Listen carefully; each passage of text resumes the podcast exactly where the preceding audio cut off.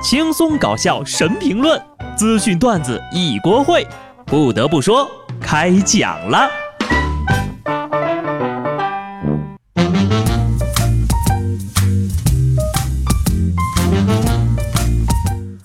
Hello，听众朋友们，大家好，这里是有趣的。不得不说，我是机智的小布，都精神点吧，说出来怕吓着你。二零一七年已经过完一半了，愿我在七月份里沉迷赚钱，日渐消瘦。实在不行，一夜暴富也可以呀。一年过半，我要对过去没有节操和下限的自己说再见了。我决定要做一个干净的人，一定要把脱掉的衣服。一件一件都给它洗了，我就不跟大家提什么新年计划了啊！我就想问问，你们年前说年后再说的事儿，是不是到现在都还没说呢？如果没有，也不要担心，下半年可就更难说了呀。乘着互联网的东风，大肆扩张的直播行业，各大平台的主播们应该都能够完成年前定的目标了吧？现在啊，全国多地都出现了网红工厂来造星，主播们吃住都挤在六平米的工厂里，虽然月入过万，但是要经常苦练。新华网一份调查显示啊，百分之四十八的九五后选择不就业，对于最向往的新兴职业。百分之五十四的九五后选择当主播、当网红。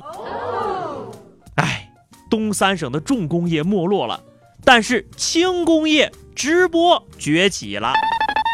怪不得呀，最近这两年街上越来越少看见这漂亮的妹子了。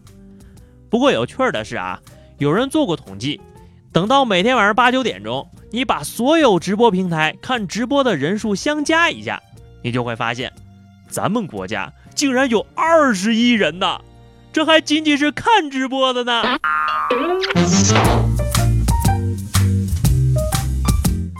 为了顺应时代的进步，农药官方也终于有所行动了。都听说了吧？这大型小学生手游《王者荣耀》出新规定了：十二周岁以下未成年每天限玩一个小时，并计划晚上九点以后禁止登录；十二周岁以上的未成年。每天限玩两个小时，超时将被强制下线。每晚九点，你们打着打着就会发现，无数队友突然掉线了。瞅瞅吧，连官方人员都被坑不下去了。正好赶在暑假之前，小学生表示，这个暑假很难过。当然，他们要不难过，那难过的就是我们了。而因为上班玩游戏被罚款的大胖。表示现在就很难过，以后再也不能甩锅给小学生了。其实呀，对待熊孩子也不要有太大的敌意，我们和他们之间还是有很多共同话题的。比如，你就可以跟他聊一聊游戏，喜欢玩什么英雄，每天玩多长时间呀，偷偷往里面充了多少钱，然后录好音发给他们爸妈。其实小学生还是很有想法的。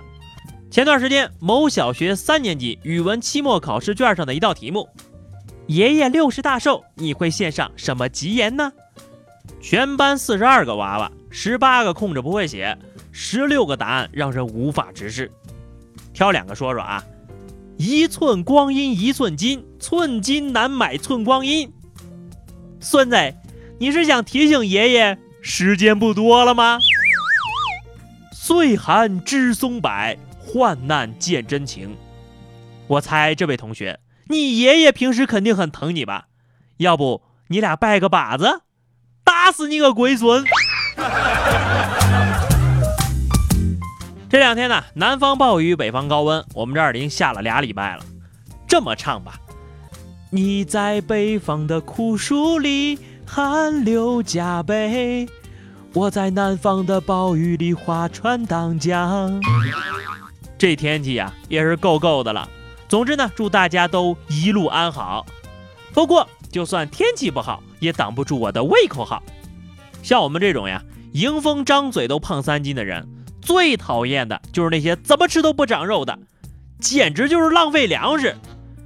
下面要说的这位外国妹子啊，就是我们减肥人士的公敌了。这姑娘三年里啊，顿顿炸鸡薯条，口口超高热量，身材愣是没走样。